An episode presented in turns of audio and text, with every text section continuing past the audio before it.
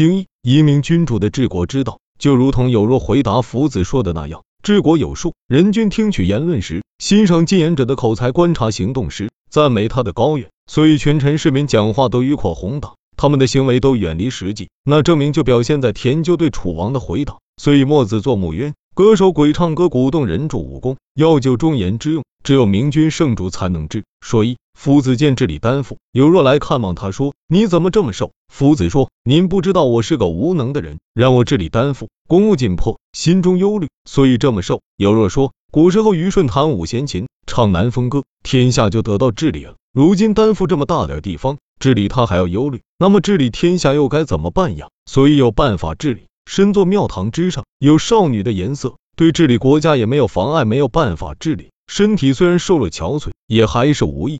楚王对田纠说：“墨子是赫赫有名的学者，他的学说要身体力行是可以的，可他的言论又多又不动听，那是为什么？”田纠回答说：“从前秦穆公把女儿嫁给晋公子，让晋国给他做衣服装饰，穿着华丽的女子陪嫁的有七十人。到了晋国，晋公子爱陪嫁女儿，看不起秦军女儿，这可以说是善于嫁妻，而不能说是善于嫁女了。楚国有人把珍珠卖给郑国人，做了个木兰的小匣，用鬼。”焦等香料熏香，镶上珠宝玉石，装嵌上红绿色的宝石。郑国人买了匣子，而把珠子送还给他，这可以说是善于卖匣子，不能说是善于卖珠子。如令世上的言谈说教，都是讲一些动听而华丽的言辞，人君看了他的文辞，而忘却了他是否有用。墨子的言论是传播先王的道理，发扬圣人的言论是宣示给人们的。如果说的很动听，就怕人们流连他的文采。而忘却了它的价值，因为华丽而妨碍了实用。这和楚人卖珠子、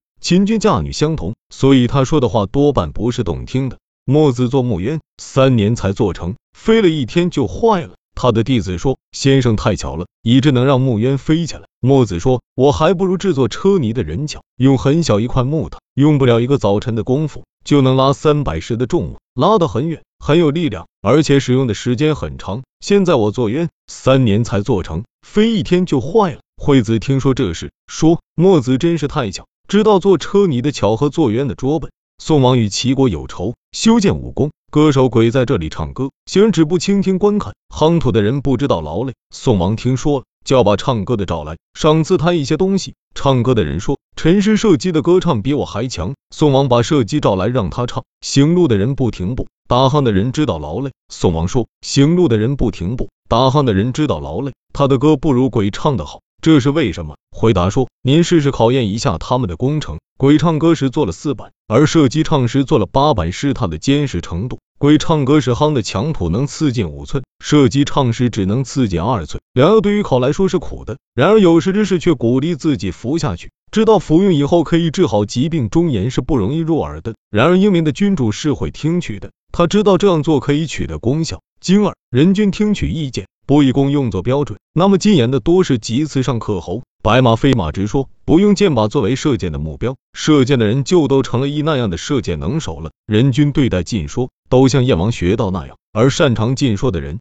就会像郑国人争年龄大小一样了。因此言谈也有细致、明察、微妙、难能之理，但不是必须。所以计量、会诗、诵行、墨翟的学说都和画竹简一样，毫无用处。有的言论迂阔。艰深、宏远、高大，但不切实际，所以魏谋、长鲁子、詹和、陈仲、庄周的学说都和鬼魅一样，有的行为悖逆、难为、坚决、固执，但没有功效，所以误光、变随、暴交、介子推、陈仲子等人的行动都和实心葫芦一样。还有余庆能把木匠驳倒，然而聚其臆造的屋子却坍塌了。范雎能把工匠说的无言可对，然而聚其臆造的弓却折断了，因此要得到真实的事物，非回家吃饭不可。说二，宋国有人请求燕王在祭祀的肩上雕刻猕猴，但是一定要斋戒三个月之后才能观看。燕王只好给他三成的俸禄养活他。由于叶公对燕王说：“臣下听说人君没有十天不宴会而斋戒的，如今他知道君主不能长久斋戒去观看无用的东西，所以才定下三个月为期限。大凡雕刻物件。”他用来雕刻的刀必定要小。现在臣下是铁匠，没有办法打造这样小的刻刀，这是不可能的。君主一定要明察。燕王把他抓起来一问，果然是胡说，就把他杀了。铁匠对燕王说：谋事没有一个标准，尽说的人大多会拿祭祀一类的胡说来献策。另一种说法是，燕王喜好细微精巧的东西。魏国有人说，能在祭祀的肩上雕刻母猴，燕王很高兴，用五成的俸禄养活他。燕王说，我想看看你在祭祀间上刻的母猴。那人说，人君要想观看，一定得半年不进宫，不饮酒吃肉，雨听日出，在阴阳交替之际，才能看到祭祀肩上的母猴。燕王只好养着那个人，不能观看他的母猴。郑国台下有个铁匠对燕王说，臣是打造刻刀的。各种微小的东西一定得用刻刀来雕，而要刻的东西一定得大于刻刀。现在祭祀的尖端容纳不下刻刀的锋尖，很难雕刻祭祀的尖。大王看看那人的刻刀，能与不能就知道了。燕王说好，对那魏国人说，你做吉侯是刻吗？回答说，是用刻刀。燕王说，我想看看。那人说，臣请求回住处取来，就逃跑了。兄说。是宋国人，擅长辩说，他的主张自马非马说，说。服了稷下的辩说。知识。他骑着白马过关，还是交了马税，所以凭借虚浮的语言就可以胜过一国之人。但要考核实际，按照形体，就连一个人也欺骗不了。用心魔的利剑，张满弓弩射出去，即使是闭着眼睛胡乱发出去的，那箭头也会射中极微小的东西，然而却不能再射中原来之处，这就不能说是善射，因为没有固定的目标。如果安放一个五寸的箭靶，射程是十步远，不是一和庞蒙那样的射手，就不一定能够全部命中。就是因为有固定的箭靶做目标，有目标就难，没有目标就容易了。有一定的目标，一和庞蒙射中五寸箭靶的红心，就是巧；没有一定的目标，胡乱发射，即使射中秋天的毫毛那么准也是拙。所以对待禁言没有一定的标准，便是就会大言不惭。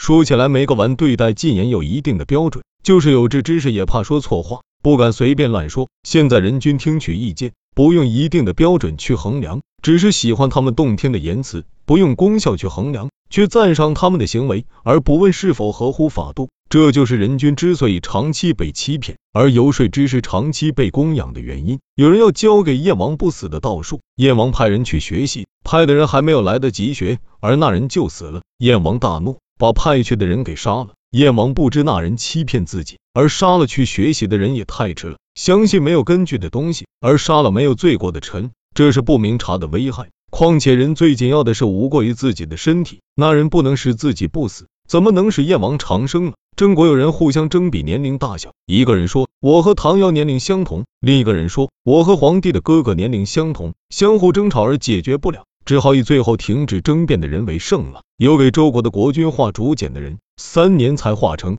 国君去观看，和游戏的竹简一样，国君大怒。画竹简的人说，筑石板高的大墙，凿开八尺大的窗。在太阳刚刚出来时，放在窗上对着太阳观看。国君照样做了，看见的那情景都成了龙蛇禽兽车马，万物的情景完全具备。国君非常高兴。画这个竹简的功夫，并不是不屑为难画，然而它的用处和没有画花纹的只用漆漆过的竹简并没有两样。有人给齐王画画，齐王问道：画什么最难？回答说：画狗马最难。什么最容易？回答说：画鬼怪最容易。狗和马是人们所熟悉的，一天到晚出现在眼前，不容易画得很像，所以难画。鬼怪是无形的东西，不会出现在眼前，所以容易画。齐国有个隐士叫田仲，宋国的曲谷先生去见他，说：“我听说先生的高义，不愿意依靠别人生活。现在我有一只大葫芦，坚硬的像石头，又厚实又没有空隙，把它送给你。”田仲说：“葫芦的可贵之处。”就在于它能盛东西。现在你的葫芦厚实而没有空隙，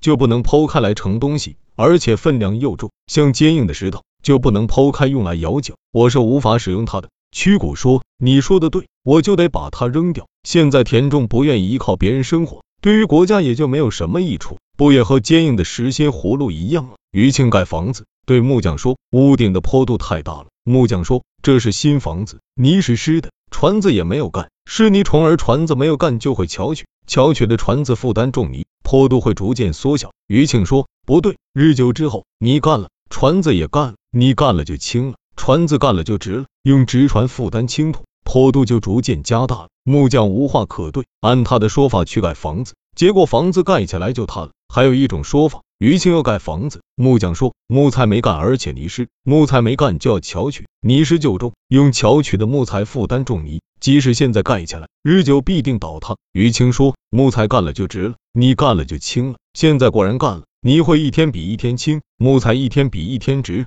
即使很久以后，肯定不会倒塌。木匠无话可答，按他说的把房子盖起来，没过多久，果真倒塌了。范雎说，弓的折断一定是在制作的最后阶段，而不是在开始阶段。工人张弓，先把弓放在校正工具之中，放三十天后才上弓弦，当天就发射。这开始是有节制的，而最后就急剧了，怎么能不折断呢？我张弓就不是这样，放在校正工具中一天就上弓弦，三十天之后再发射，是开始是急剧，而最后是有节制的。工人无话可说，照这样做了，弓也折断了。范雎和余庆的话，语言动听而文辞优美，然而却违背了实情。任君非常喜欢这样，而又不加禁止，这就是事情败坏的原因。不谋求治国强兵的实效，而羡慕那些华丽动听的言辞，这就是排斥有识之士而采纳坏物、指攻之类的胡说。所以任君对于治国的大事，都和不懂工匠狗无张弓的道理是相同的。然而有识之士却被范雎、余庆那样的人所困，